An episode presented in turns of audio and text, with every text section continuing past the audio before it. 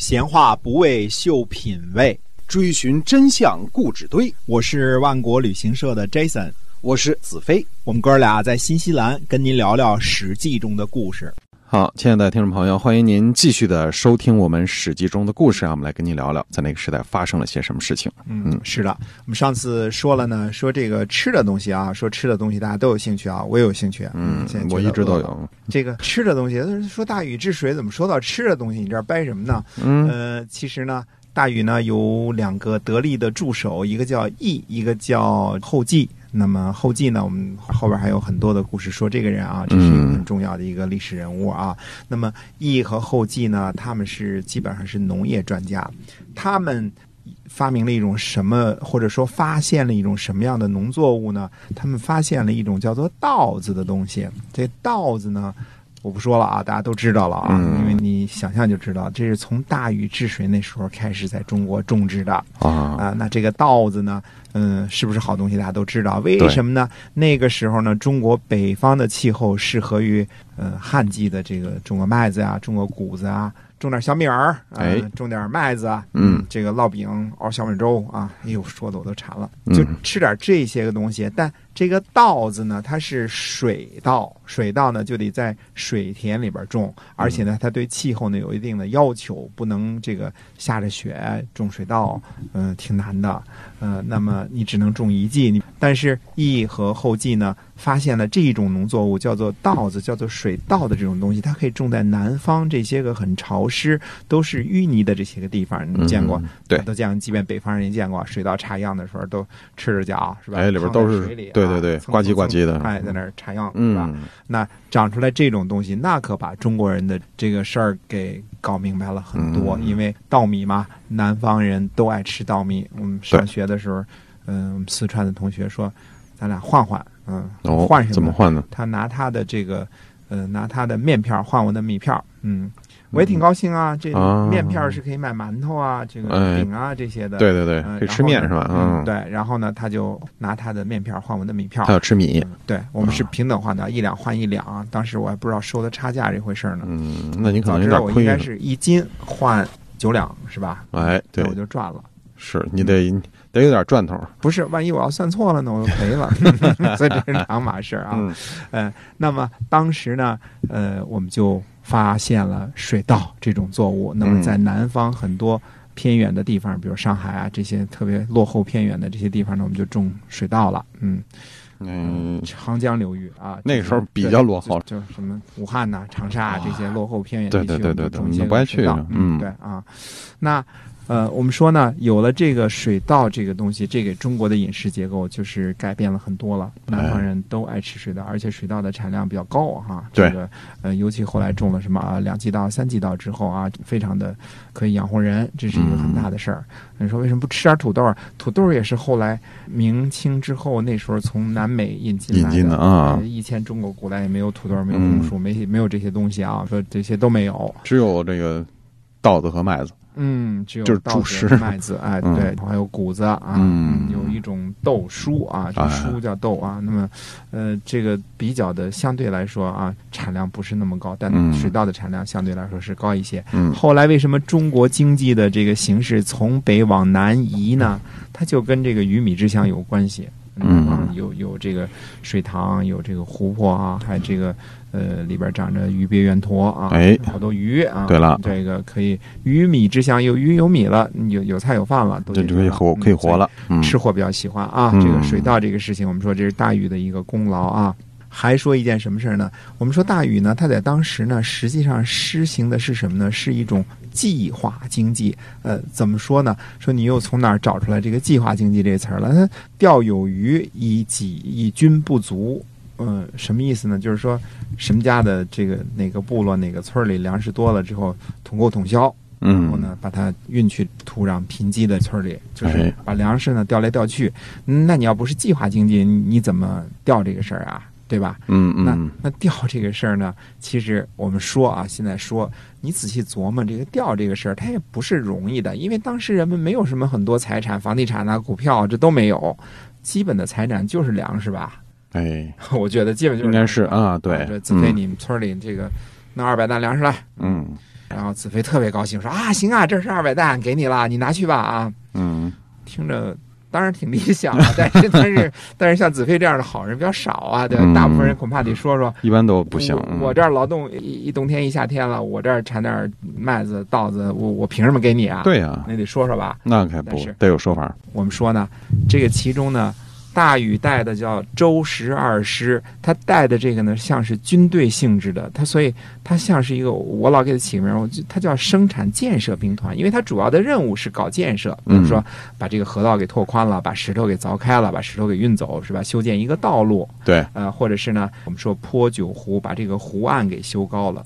这这这些个事儿啊，那他干的这些事儿就是一个，他实际上是像这个工兵似的，对吧？工程兵啊、工程兵，嗯，工兵，工兵是扛军旗的，哎，排雷的那个我老混着啊。嗯那么就是说，他这个破酒壶啊、修酒道啊、什么倒酒川呐、这些个事儿，他都是干工程的。嗯可是这些人呢，他是带有某种军事性质的这个团队，所以叫生产建设兵团。我认为这是一个比较呃比较好的一个词儿。嗯，如果是你们村儿里一共二十户人，但是你有二百担富裕的粮食，我来了几千个生产建设兵团，我再找子飞借粮食，我我我就不会这么说了。嗯，旁边李家村遭灾了，哎你要是不救他们，他们就得饿死了。嗯现在我们来了几千人，准备把你们这二百担富裕的粮食抬走，你让抬吗？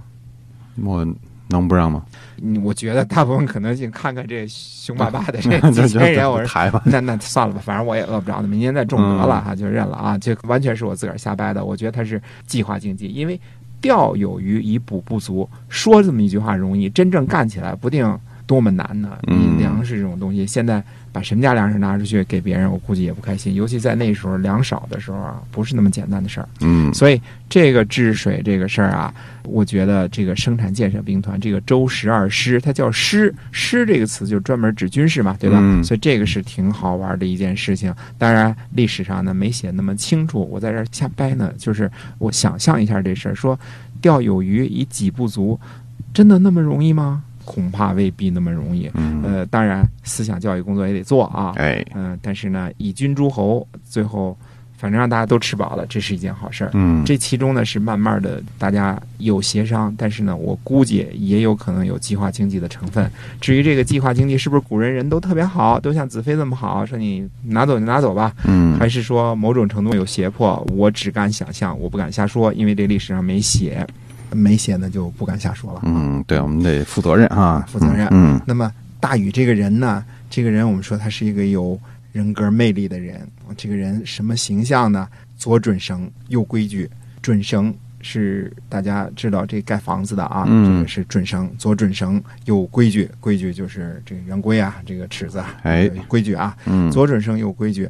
而且呢，这个人呢是怎么说呢？是个亲力亲为的一个人，什么事儿呢都是自个儿去干的。嗯那么说这个鲁迅先生在《离水》里边说，好像说这个下了一个庄稼汉啊，大手大脚的啊，这么一个形象。就是大禹这个人呢，他又不讲究吃，他又不讲究穿。要说带着好几千、好几万人，嗯呃而且个个都是凿石头的高手，嗯，那嗯你们不凿石头的时候，给我们家盖个房子，石头的，嗯、哎啊，挺好的啊。比公使，这大禹这个人呢，他不给自己盖大房子，呃，比工时。那么他又不讲究吃，他自己饮食也无无所谓，逮着什么吃什么，啊嗯到哪儿就嗯吃什么，吃点哎稻子，吃点麦子啊。，对，我说吃点面，吃点米饭啊，这个吃点稻子，吃点麦子怎么吃啊？啊 磨成米和面吧。啊！而且呢，我们传颂最多的像大禹，就说他什么说。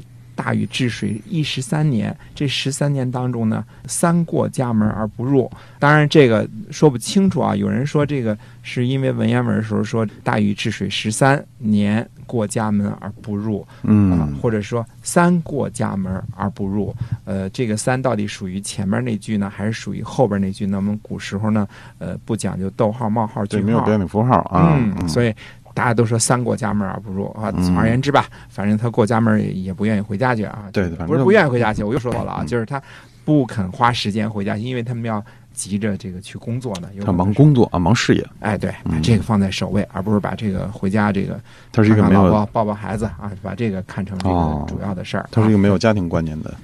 他自己也说，后来嗯大禹自己承认，他说：“呃，我生了一个儿子啊叫启，于不子，就是说我没有尽到呃我做父亲的义务。于不子就是我没有把他像小孩儿一样，像儿子一样来对待儿子，嗯，那就是说我自己没有尽到父亲的义务这个意思啊。所以他这一十三年，如果不是有这么一种拼命三郎的精神，那他也不可能做成这么大的水土工，我们叫水土工啊。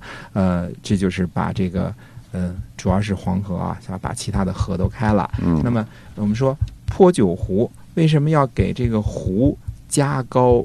啊，这个堤岸往上面加高呢？呃，其实大家看看地图就知道了，几乎中国所有的大湖啊，它都是跟大河连着的。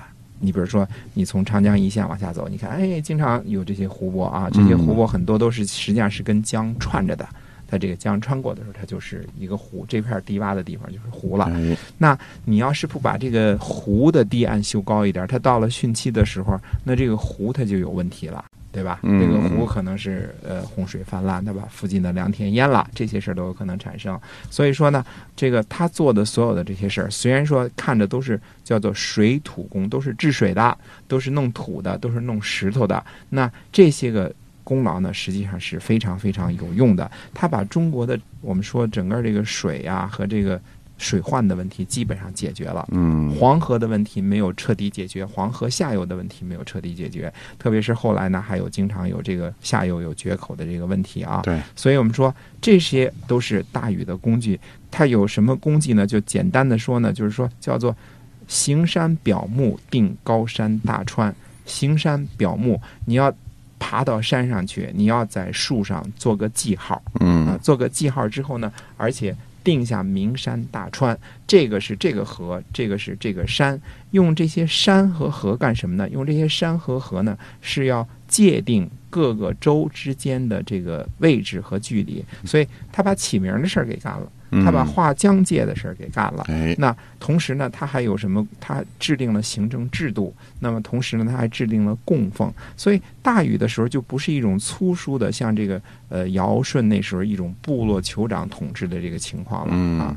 那么当然，对于之前的情况呢，这个史书啊，就是就中国古代也好，到现在也好呢，有的时候这个文人的话呢，也也不可能多信啊。有的说舜的时候闹了七年灾害，有的是闹了九年灾害，这就是根据后人有人转述的时候说谁谁谁闹了几年灾，谁谁闹了几年灾害。我个人认为呢，实际上在大禹治水之前呢，像黄河流域，中华民族的发祥地，我们所有的这个文明古国的所在的这个地方啊，其实它不是闹。三年闹五年闹七年的事儿，它常闹，嗯，他经常闹，他一到雨水大了他就闹，一到雨水大了他就闹。对了，嗯，那我们这么说吧，像底下这半部分这些个平原啊，我们说现在的所谓的华北平原这些，这都是冲击出来的，嗯，这都是冲击平原啊。这么一个有魅力的、有个性的人物，带领着一支生产建设兵团，十三年的时间，把中国的河、江、淮。